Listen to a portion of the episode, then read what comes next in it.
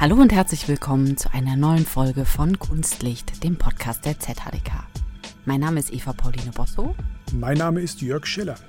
Und es ist schön, dass wir wieder an diesem Tisch zusammenkommen, Jörg. Das ist immer schön, Eva.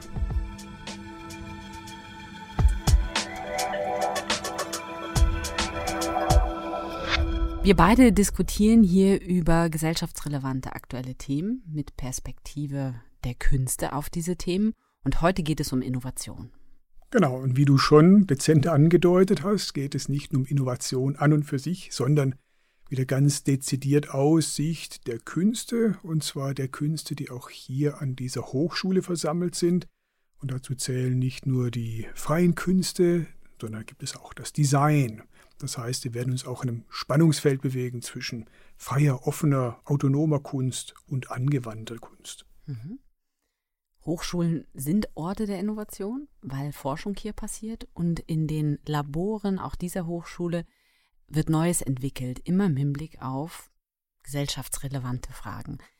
Innovation wird ja grundsätzlich als Hoffnungsträger gesehen äh, für viele Probleme, denen wir in der Gesellschaft oder in der Welt begegnen. Dazu gehört zum Beispiel der Klimawandel, oder?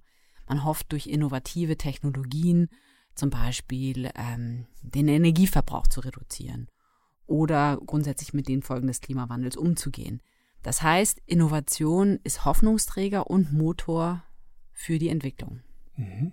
Die Beispiele, die du gebracht hast, zeigen natürlich auch, du kennst mich mittlerweile ja ein bisschen, ich bin ein bisschen apokalyptischer, ein bisschen skeptischer äh, unterwegs, dass Innovation auch Probleme verursacht. Nicht? Der Klimawandel ist nur entstanden durch innovative Technologien, durch die westliche Moderne, durch den Fortschritt, durch den Aufschwung. Insofern sehen wir, Innovation ist nicht per se gut, ist nicht per se schlecht, sondern sie ist erstmal äh, innovativ. Und Genau damit wollen wir uns ein bisschen beschäftigen, was innovativ eigentlich auch bedeutet. Was bedeutet denn dieses Wort eigentlich? Wo kommt das her? Bevor ich das erkläre, ähm, hast du eigentlich wunderbar schon eingeleitet äh, oder einen Aufhänger, ein Trittbrett geliefert für das, was Künstler unter Innovation verstehen oder wo sie ihre Rolle eben auch sehen. Mhm. Innovation, der Begriff innovare, ähm, lateinisch ähm, bedeutet Erneuerung. Ähm, das steckt also da drin. Das ist auch eben eine der Hoffnung, Erneuerung, damit einhergehend Verbesserung, Optimierung. Und da sind wir ganz schnell schon bei einer technologischen und ökonomischen Definition und Sichtweise auf Innovation. Genau, also so begegnet einem dieser Begriff ja auch meistens, oder? Deswegen kann es durchaus ungewohnt äh, erscheinen, jetzt Kunst und Innovation äh, zusammenzubringen. In den meisten Fällen meint Innovation etwas Technisches, auch etwas Kontrolliertes, etwas Zielorientiertes. Ähm, der Begriff, wenn man ihn googeln würde oder man Bilder suchen würde, würde wahrscheinlich eben so Laborsituationen, Techniksituationen äh, ergeben. Aber wir meinen auch durchaus noch etwas anderes hier. Ne? Mhm. Genau, sondern es geht auch darum, Inhalte Erfindungen, Technologien auf eine andere Art und Weise zu verwenden, kritisch zu hinterfragen und dadurch quasi wie einen neuen Raum aufzumachen. Und da kannst du, darfst du mich jetzt gerne korrigieren, aber ich finde der Begriff neu im Hinblick auf Innovation nach wie vor relevant, wichtig und richtig, auch aus der Kunstperspektive. Ja, absolut. Es, meine, es gab eine, eine Phase, da hat man das Neue so wortreich zu Grabe getragen. Das waren die berühmten postmoderne Diskussionen. Da war es irgendwie en vogue, das Neue eigentlich abzulehnen. Es gibt eigentlich nichts Neues mehr. Es gibt nur Kombinationen von Dingen. Alles floatet und shiftet. Ich würde dir aber sehr zustimmen, das Neue ist immer noch äh, relevant, denn selbst Kombinationen von bereits Bestehendem können etwas Neues äh, ergeben. Und ich würde dir auch dahingehend zustimmen, dass Innovation ohne Neuheitsfaktor undenkbar ist. Also eine Innovation, die nichts Neues, Ungewohntes ähm, hervorbringt, das wäre für mich keine Innovation. Wenn wir jetzt schon dabei sind, quasi wie den Boden zu bereiten, was Innovation ist, um dann auch weiter zu diskutieren, werfe ich jetzt mal eine Definition von jemandem hier in den Raum, der quasi als Ökonom diesen Innovationsbegriff stark geprägt hat, nämlich der Josef Schumpeter. Der hat vor 100 Jahren ungefähr gesagt, eine Innovation ist die erfolgreiche Durchsetzung einer technischen oder organisatorischen Neuerung nicht allein ihre Erfindung. Also er hat schon von Anfang an festgelegt, mhm. man kann sich zwar ganz viele Dinge ausdenken, aber etwas, eine Idee wird erst dann tatsächlich zu einer Innovation, wenn sie zu einer Anwendung kommt. Und dann nachher im Laufe der Zeit sogar einen Schritt weitergehen, so nicht nur zu sagen, eine Idee kommt zu einer Anwendung, sondern sie ist auch erfolgreich. Sie ist erfolgreich am Markt, ähm, sie ist nützlich. Da würde ich jetzt aus künstlerischer Perspektive äh, natürlich einhaken und sagen, es gibt sehr viele Innovationen, die waren auf den ersten Blick komplett nutzlos. Ne? Hat niemand interessiert, waren erfolglos, ähm, haben sie auf dem Markt äh, nicht behauptet. Und erst vielleicht eben 100 Jahre später hat man dann gemerkt, wow, was für ein innovativer äh, Gedanke äh, da äh, drin steckt.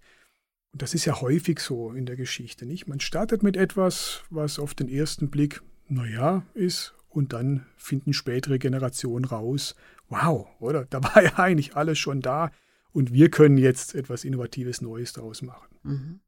Wir haben ja die Rubrik Schattenseite. Mhm. Ich muss die jetzt reinwerfen. Ja, gerne. Und zwar kommt mir jetzt einfach in den Sinn, wo wir darüber sprechen, dass es eine Innovation, die mal gemacht wurde, erfunden wurde und dann im Nachhinein wurde erkannt, dass sie irgendwie sinnvoll ist. Wie groß ist wohl der Mülleimer an Innovationen, die ähm, nie zum Tragen kommen. Vielleicht nochmal kurz Schattenseite, das wäre jetzt eben mein, mein Claim für die Schattenseite. Schattenseite ist eine Rubrik, die wir im Rahmen unseres Podcastes hier aufwerfen. Immer wenn wir uns um ein ganz bestimmtes Thema äh, drehen, dann gibt es ganz viele Aspekte, die wir nicht beleuchten können. Und ich finde jetzt den zum Beispiel wahnsinnig interessant, mhm. eigentlich zu sagen, wie viele vermeintliche Innovationen haben eigentlich nie wirklich das Licht der, der Welt erblickt oder wir haben nichts davon mitbekommen, sondern sie sind im im, im Schubladenkasten von Daniel Düsentrieb stecken geblieben. Absolut. Und, und gleichzeitig hat man nicht alle äh, Innovationen, die es dann geschafft haben, hat man vielleicht genau diesen gescheiterten Innovationen zu verdanken. Nicht? Also vielleicht waren das so die, die, die Treppen, über die die hochgelaufen sind. Mhm. Jetzt wollen wir aber, wie gesagt, nicht bei dieser rein ökonomischen ähm, Perspektive genau. irgendwie stecken bleiben und ähm, vielleicht auch in dem Zusammenhang wir werden jetzt hier über verschiedene Innovationsformen aus den Künsten sprechen. Es gibt aber tatsächlich auch eine, mit der sich unsere Kunsthochschule, die ZHDK, beschäftigt hat. Weil, um das einfach nur kurz zu framen, ähm, im Kanton Zürich gibt es die Digitalisierungsinitiative, wo sich die vier Hochschulen quasi für große innovative Kooperationsprojekte zusammentun und dafür vom Kanton Zürich gefördert werden. Und in diesem Zusammenhang hat natürlich jede Hochschule wie den Auftrag, sich zu überlegen, ja, was verstehen wir denn unter Innovation? Und in dem Zusammenhang hat sich auch unsere Hochschule damit beschäftigt. Ist eigentlich auch ein schönes Beispiel dafür, dass äh, Innovation oft durch eine Form von Sachzwang von außen entsteht. Also es verändern sich so Rahmenbedingungen, unter denen man lebt. Beispielsweise die Welt wird digitalisiert. Man muss sich neu darauf einstellen, man muss sich irgendetwas ausdenken, um mit diesen Bedingungen dann umgehen zu können. Und insofern sind solche Umbruchszeiten oder auch, auch Krisenzeiten, also Krise im wertneutralen Sinne, immer Zeiten, in denen Innovation zum Thema wird. Nicht? Und insofern würde ich diese Digitalisierungsinitiative in diesem Kontext sehen. Es hat sich etwas verändert und man beginnt sich damit auseinanderzusetzen, was ist Innovation in diesem Zusammenhang. Mhm. Und vielleicht lass uns doch jetzt mal so über diese Dimensionen von Innovation aus den Künsten sprechen. Mhm. Ich werfe jetzt doch mal einen Blick auf dieses Innovationspapier, was hier quasi wie äh, entwickelt wurde. An der Kunsthochschule hier bei uns gibt es sowohl das Departement Musik, Design, Darstellende Kunst, Bildende Kunst und Kulturanalyse und Vermittlung. Und wenn man schon allein dieses Spektrum an Themen sieht und dann sich überlegt, was ist eigentlich Innovation, was verstehen wir da, verstehen wir darunter, dann ist ein Element sicher die die Erfindung von Produkten zum Beispiel, oder? Das ist klassischerweise eine Innovation, ähm, die im Design stattfindet, mhm. die, glaube ich, auch die ist, die viele am besten nachvollziehen können. Etwa ein, ein neues Produkt wird erfunden. Mhm. Genau. Und setzt sich dann, wenn wir Schumpeter folgen, auch auf einem Markt durch. Also nicht streng genommen mit mhm. Schumpeter betrachtet, wäre es dann erst eine Innovation, wenn es auch einen Markt findet, eine Anwendung findet, Käufer findet, wenn sich es irgendwie durchsetzt. Mhm. Und ich, ich, glaube, du hast auch ein Beispiel im Hinterkopf für so eine Innovation auf Produktebene auch. Genau. Und auch eine, die ähm, die verschiedenen äh, Dimensionen der Innovation anspricht.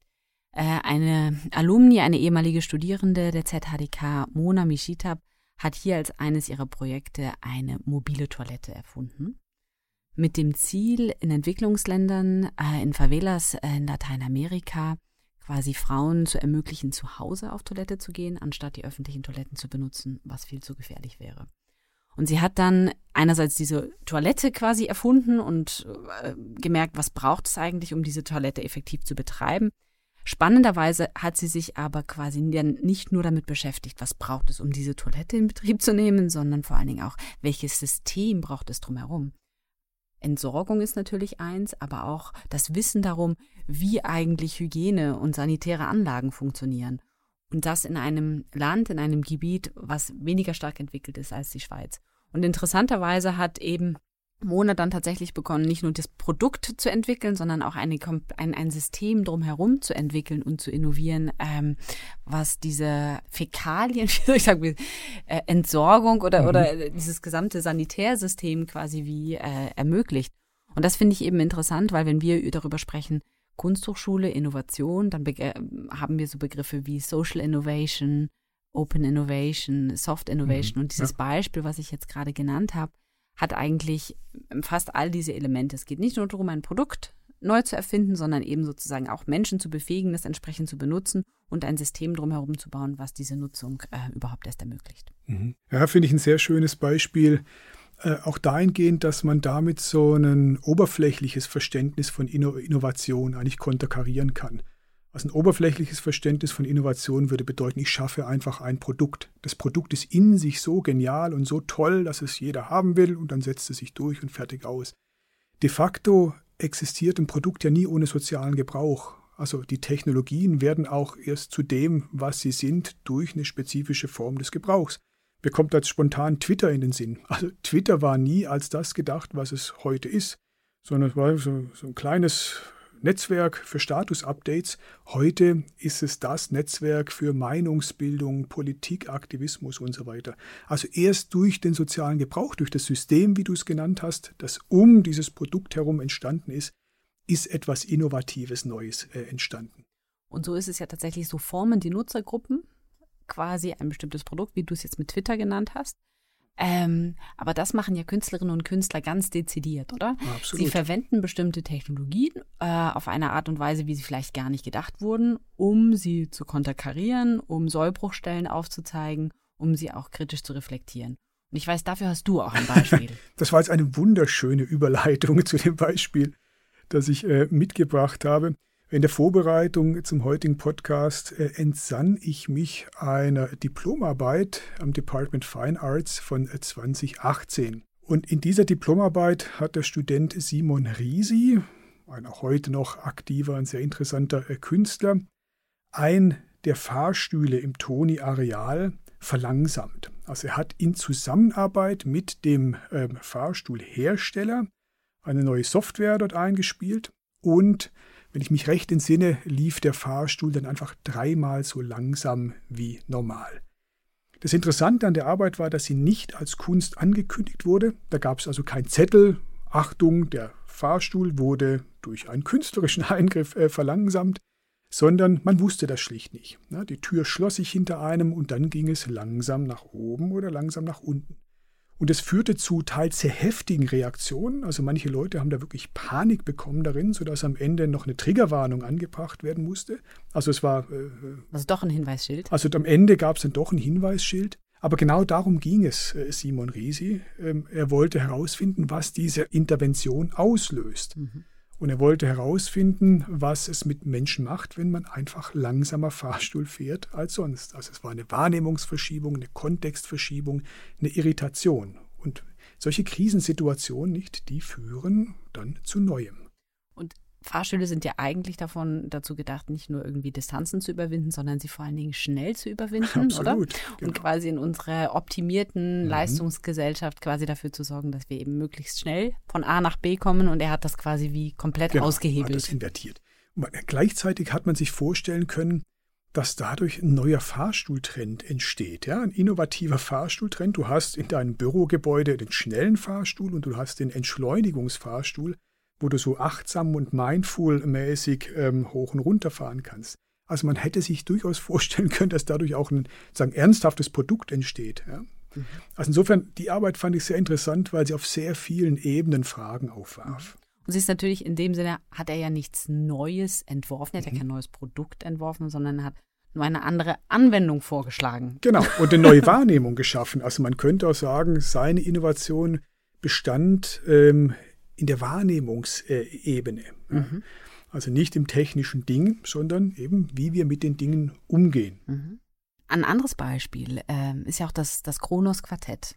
Mhm. Das Kronos-Quartett als äh, international bekanntes äh, Klassikensemble hat die Sight Machine in ihre Konzerte integriert.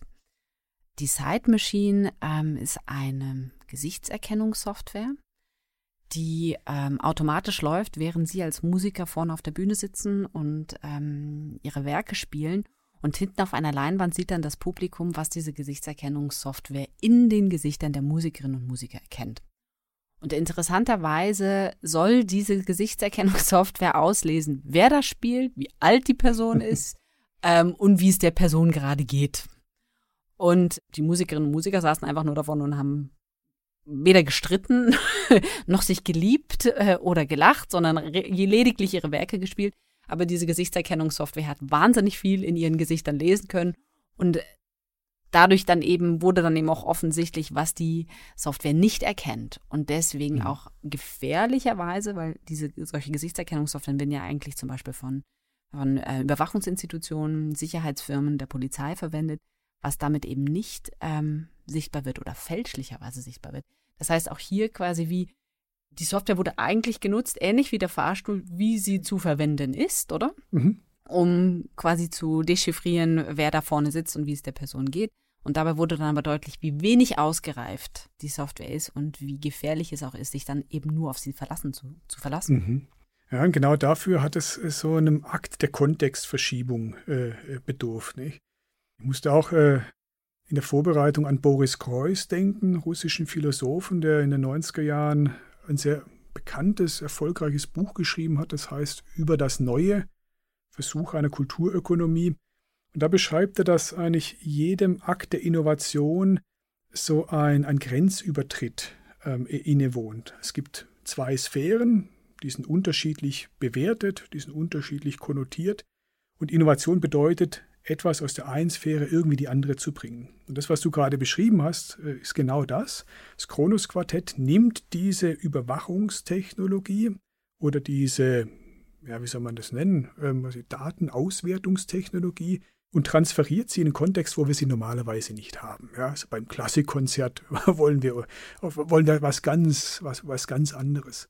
Und das ist äh, das, was äh, auch Künstler in der Moderne immer wieder gemacht haben. Sie haben ein Element genommen, aus einem Kontext und haben es in einen anderen Kontext transferiert. Berühmtestes Beispiel Marcel Duchamp, das Ready-Made. Marcel Duchamp nimmt ein Pissoir, reicht es auf einem Kunstwettbewerb als Kunstwerk ein. Ja. Mhm. Und dadurch ist eine Innovationsspirale sondergleichen in Gang gesetzt worden. Das stecken wir heute noch mittendrin. Mhm. Der Zeitpunkt, in dem Marcel Duchamp ähm, sein Ready-Made gemacht hat, war ja auch genau begleitet auch von großen industriellen und technologischen Revolutionen, was wiederum auch einen riesigen, man würde sagen, Umbruch in der Kunstwelt bedeutet hat. Man nimmt jetzt nur mal, du hast vorhin von Sachzwang gesprochen. Mhm. Als die Fotografie aufkam, sind Malerinnen und Maler auch gezwungen worden zu überdenken, was denn ihre Werke eigentlich noch abbilden sollen von dieser Welt, wenn es nebendran eine Technologie wie die Fotografie gibt, die eins zu eins abbildet. Was ist, oder? Und ähm, und genau das erleben wir jetzt ja auch wieder. Du hast von Digitalisierung gesprochen, ja. wir haben schon von Gesichtserkennung, automatischer Gesichtserkennung gesprochen. Äh, und ChatGPT und DALI sind die großen KI-Generatoren, die jetzt auch das Arbeiten der Künstlerinnen und Künstler heute massiv umwerfen, beeinflussen, neu definieren werden. Auf alle Fälle verändern. Und äh, meine Intuition ist, dass das eigentlich einen gewaltigen Kreativitätsschub auslösen wird, auf eine ähnliche Art und Weise wie zum Beispiel die Entstehung des freien Kunstmarkts im 19. Jahrhundert. Also es war lange Zeit ja so, dass Kirche und Aristokratie Aufträge erteilt haben und denen sind Künstler nachgekommen, die haben sie mehr oder minder kreativ äh, interpretiert. Als diese Auftraggeberschicht wegbrach, mussten sich Künstler im Offenen äh, behaupten ja, und mussten sich etwas einfallen lassen, wie man damit umgeht. Und heute ist es vielleicht ganz ähnlich. Ja? Also die künstliche Intelligenz erledigt einfach bestimmte Dinge. Das bedeutet aber nicht, dass wir jetzt keine Kunst mehr machen, sondern jetzt muss man sich erst wirklich überlegen, wie man sich unter diesen neuen Konditionen ähm, dann kreativ behaupten kann. Mhm. Manche Künstler beginnen mit der KI zusammenzuarbeiten. Da gibt es so Mensch-Maschine-Hybride. Andere lehnen sie komplett ab, gehen back to the roots. Also da passiert schon sehr viel. Mhm. Und es kommt dieses, dieses Thema von Smart Curation mhm. quasi auf, oder? Sich zu überlegen, also wenn die Maschine die unendlichen kreativen Möglichkeiten kreiert, inwiefern muss ich sie dann kuratieren und die wertvollen von denen, die, die schlechten ins Kröpfchen, die guten ins Töpfchen, also die im Sinne von, wer, wer trifft die Auswahl mit welchem Fachwissen? Ähm, ein wichtiger Aspekt, du hast jetzt gerade von den, vom, vom Kunstmarkt des 19. Jahrhunderts mhm. gesprochen. Ähm, ein anderer Aspekt, den vielleicht dann eben auch noch, auch noch mal kleine Klammerbemerkung, viele Dinge, die wir heute besprechen, werden dann auch in den Shownotes als Links verlinkt. Und einen dieser Links kündige ich jetzt schon mal an. Ähm, in Deutschland gibt es die Kultur- und Kreativpiloten, die jährlich ausgezeichnet werden. Das sind 32 Unternehmerinnen und Unternehmern, die besonders innovativ, initiativ im Feld der Kreativwirtschaft agieren. Und ich kann wirklich nur jedem empfehlen, auf diese, regelmäßig mal auf diese Seite zu gehen und sich zu inspirieren zu lassen von den, ähm, von den Geschäftsmodellen und den Geschäftsideen, die dort quasi wie umgesetzt werden. Weil das ist genau das, was du jetzt gerade beschrieben hast, oder? Es ist wie, welche Marktdimensionen spielen dann eigentlich in den Künsten eine Rolle, im Heute, im Jetzt? Ja, absolut. Und äh, deswegen gab es, äh, oder anders gesagt, es gab lange Zeit so diesen Genieglauben, oder? Also man hat sehr romantisiert auf die Künste geschaut und gedacht, die Künste schöpfen ausschließlich aus sich selbst. Da sitzt jemand im Atelier und dann kommt quasi der, der genialische Einfall. Aber da war viel Projektion ja, und viel Idealismus äh, dahinter. Oft war es tatsächlich sehr viel nüchterner und es entstanden einfach neue kulturelle, soziale, ökonomische, politische Verhältnisse, auf die man eben reagieren musste. Mhm. Das war eben der Fall mit dem Kunstmarkt im 19. Jahrhundert. Der war einfach plötzlich offen, ähm, ein sogenannter freier Markt. Und so ist es heute mit der künstlichen Intelligenz, auf die man irgendwie reagieren muss. Und ich glaube, wenn man so ein bisschen soziologisch oder auch ökonomisch auf die Künste schaut, ist es eine ganz gute Ernüchterungskur, weil sie uns vor diesem Genie-Idealismus äh, schützt. Hast du denn den Eindruck, dass dieser Genie-Idealismus, wie du ihn nennst, in den Künsten existiert? Er hat zumindest lange Zeit äh, äh, existiert. Also denk nur an Picasso. Picasso wurde immer so beschrieben, nicht als der aus sich selbst schöpfende ähm, Und gerade wieder aktuell. Künstlergott. Mhm. Genau. Mhm. Und das gibt es heute durchaus noch. Ich glaube, das ist noch weiter verbreitet, als man, als man glaubt. Dieser nüchterne Blick auf die Künste, äh, der wird auch nicht immer positiv äh, aufgenommen. Mhm. Ja, so dieses Bild der Universalgenies, wo es mhm. ja dann, wo dann Teile auch davon Künstler waren oder es immer auch ein künstlerisches Engagement gab, das sehe ich auf jeden Fall. Ich glaube, ähm, was wir vielleicht nochmal wie herausschälen sollten, ist so, was die, was künstlerische Innovationen auszeichnet und besonders macht. Ich glaube, es gibt Dinge, die wir auf der Hand liegen, oder so ja. Produktinnovationen, über die haben wir jetzt gerade gesprochen, auch um dieses kritische Reflektieren in anderen Nutzungszusammenhang stellen und dadurch auch irgendwie vielleicht eben ähm, ja Neues entdecken. Ich glaube, wie so Elemente wie Risikoorientierung, experimentelles Arbeiten, auch ähm, auch ergebnisoffen und eben nicht nicht von Anfang an instrumentell denken, also im mhm. Sinne von ich weiß schon, dass ich mich ich, ich verkrieche mich jetzt im Labor an meinem Labor, weil ich an dieser und dieser Lösung arbeiten werde, sondern ich begebe mich einfach mal auf den Weg und en passant passiert dann eine Innovation oder das ist etwas, was die Künste auszeichnet. Mhm. Du hast jetzt en passant gesagt, äh, fand ich sehr schön, weil auch das ist eine schöne Ernüchterungskur. Ich glaube, viele Innovationen entstehen auch durch Zufall. Und durch Zu äh, Zufälle muss man aber auch zulassen. Also wenn ich versuche, mein Environment komplett zu kontrollieren, dann verliere ich so die Sensibilität für die Zufälle, in denen sich dann das Neue äh, andeutet. Ja, also ich greife beim Klavierspielen daneben und merke, oh, das ist ja eine interessante ähm, äh, Note. Nicht Note, die da reinkommt, wollte ich nicht. Aber Zufall ist natürlich ein großer äh, Innovationsmacher. Und da wir in den Künsten eben stärker in etwas unreglementierten, offeneren ähm, Kontexten arbeiten, sind wir vielleicht einfach auch sensibler für solche Zufälle. Ja? Können die auch anerkennen, sehen die nicht nur als Fehler, sondern sehen, aha, nee, ich lasse das mal an mich ran und ich mache was damit, auch wenn ich was anderes wollte, ja, was anderes gesucht habe vielleicht. Mhm. Vielleicht müssten wir da tatsächlich mal ähm, die Melody Chua einladen, auch Alumni der ZHDK, ja, die Beispiel, hier ja. ähm, einerseits Querflöte studiert hat bei uns im Musikdepartment, ähm, aber weil sie technisch sehr versiert ist und ähm, tatsächlich, glaube ich, auch, auch Entwicklerin ist, hat sie äh, eine Chaosflöte gebaut. Also das heißt, sie hat ihre eigene Querflöte, wie will man sagen, äh, technologisiert. sie hat eine Sensortechnik eingebaut und damit quasi wie ihre eigene Querflöte digital erweitert. Und dadurch ist es möglich, dass sie, wenn sie auf der Bühne steht und ihre Querflöte spielt, dann sind in, im Hintergrund auf Leinwänden ähm, äh, so ähm, interaktive Visualisierungen zu sehen. Ähm, es ist wirklich so eine Multimedia-Performance. Und es wäre jetzt total interessant zu wissen, ob das, was sie, äh, wo sie gestartet ist, ob sie das gemacht hat, weil sie das schon im, im Hintergrund hatte und vielleicht auch, was jetzt aufgrund ihrer Erfindung oder ihrer Neugier oder ihrer Experimentierlust daraus entsteht, weil gefeatured wird sie an vielen Orten und mega ja, spannend. Ja.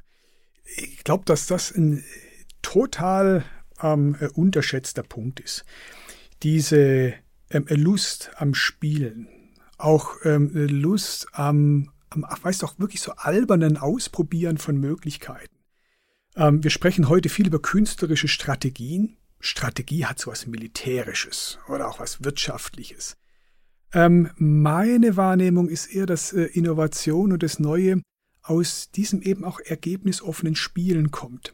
Und ich bin ein großer Fan der Frühromantik. Also in der Frühromantik, im späten 18. Jahrhundert, war das so ein Topos, ne? dass das Alberne als Quell der Kunst, das offene Experimentieren, das Loslassen können. Ähm, und da kann ich äh, gerade einen aktuellen äh, Buchtipp ähm, ähm, vielleicht äh, geben. Wir werden das auch noch in die Show Notes packen. Ein aktuelles Buch über die Frühromantik heißt Fabelhafte Rebellen von Andrea Wulff.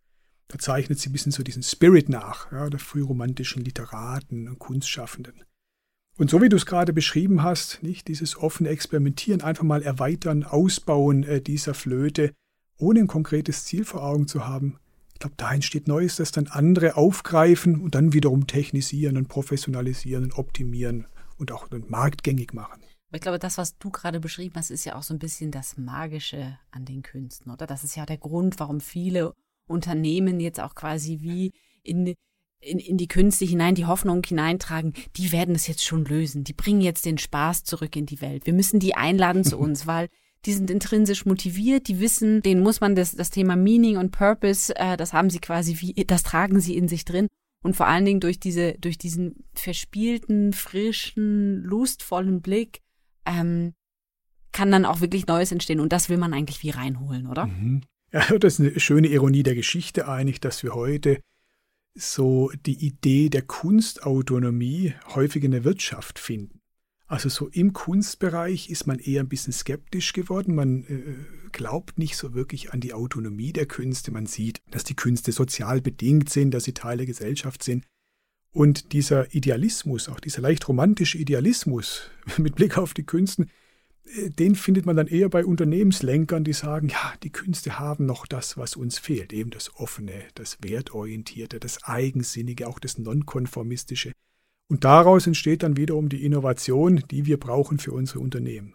Und das nehme ich jetzt gerade auf und rufe an die CEOs dieser Welt, habt den Mut, die Künstlerinnen und Künstler in eure Prozesse zu integrieren, damit diese innovative Kraft äh, zum Tragen kommt, statt nur das Treppenhaus durch die unternehmenseigene Kunstsammlung zu verschönern.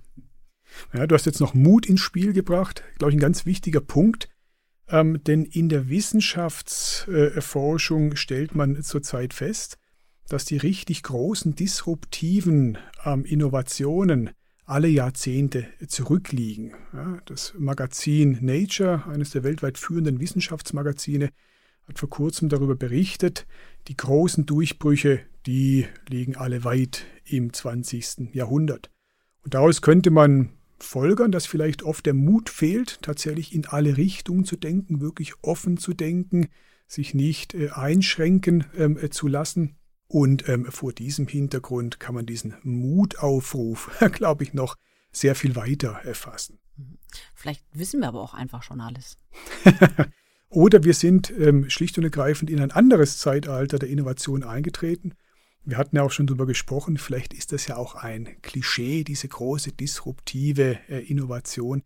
Vielleicht ereignet sich Transformation, Innovation auf sehr viel subtilere Weise heute, statt mit den großen Clashes und den großen Bangs der Relativitätstheorie und Co. Hm, du meinst inkrementell, gell? Mhm. Also das ist ja das Interessante. Wenn, wenn wir an Innovation denken, dann haben wir dieses kleine Icon im Kopf, ähm, die Rakete, die eben zum Mond fliegt. Und das ist das, was wir mit Innovation verbinden. Diese großen Schritte der Menschheit, diese großen Entwicklungsschritte, das Entdecken neuer Universen. Und Innovation passiert eigentlich permanent, inkrementell, evolutionär. Wir als Spezies haben uns dadurch ausgezeichnet, dass es uns gelungen ist, immer auf das Wissen unserer Vorfahren aufzubauen und, ähm, und uns daraufhin weiterzuentwickeln. Und ja, vielleicht ist jetzt einfach das Zeitalter der Vertiefung angebrochen. Ja, ja. Das könnte ein Fazit sein. Oder wäre das dein Fazit? Mir, mir greift es zu kurz. All die derweil eben, wir sind damit eingestiegen mit Innovation als Hoffnungsträger für die Lösung vieler Probleme. Ähm, ich glaube, wir können es uns nicht leisten, quasi in kleinen Schritten voranzugehen, auf, weil aufgrund der Innovationen der Vergangenheit wir eine Geschwindigkeit in die Entwicklung dieser Welt reingebracht haben, die eben auch eine gewisse Schnelligkeit bei der Problemlösungsfindung erfordert. Aber so bleiben wir natürlich in diesem Teufelskreis der westlichen Moderne, dass schnelle Innovationen schnelle Probleme erzeugen, die dann wieder schnell gelöst werden müssen. Und ähm, insofern wäre mein Fazit doch auch nicht allzu große Hoffnungen in die Innovation zu setzen, sondern sich vielleicht auch mal ein bisschen zurückzulehnen, ein bisschen gelassener äh, zu werden, nicht versuchen, alle Probleme sofort zu lösen, weil das eben auch wiederum sehr viele neue ähm, Probleme schafft. Und gleichzeitig ähm, immer den Mut aufzubringen, wirklich in alle Richtungen zu denken. Also vielleicht gibt es ja Lösungen für Probleme, die wir schlicht nicht zu denken wagen, weil wir uns sehr einschränken, weil wir versuchen, konform zu sein, weil wir versuchen, regelbasiert äh, zu arbeiten. Also vielleicht braucht es da auch wieder ein, ein bisschen mehr ähm, ähm, Wagemut in der Forschung oder in anderen Innovationsbereichen. Mega spannend. Und dann liegt ja vielleicht der Wagemut darin, stillzustehen oder zu verlangsamen und ja. das dann sozusagen als äh, Innovation äh, zu sehen, oder? Absolut. Und so schließen wir heute eigentlich mit der Rückkehr zu diesem Fahrstuhl, den Simon Risi da 2018 verlangsamt hat und können feststellen, vielleicht war das wirklich eine krasse Innovation. Das nehme ich mal so mit, lieber Jörg. ich möchte auch zum Schluss nochmal aufrufen quasi an, an, an unser Publikum, an euch, ähm, wenn es Innovationen in den Künsten gibt, die ihr für bemerkenswert haltet, ähm, schreibt sie uns doch, schickt sie uns. Das interessiert uns sehr. Wir werden auch ohnehin viele der Inhalte, die wir heute genannt haben und dieser Verweise in den Show Notes aufführen. Ähm, fühlt euch inspiriert. Ja, bis zum nächsten Mal, oder? Bis zum nächsten Mal, ganz sicher sogar.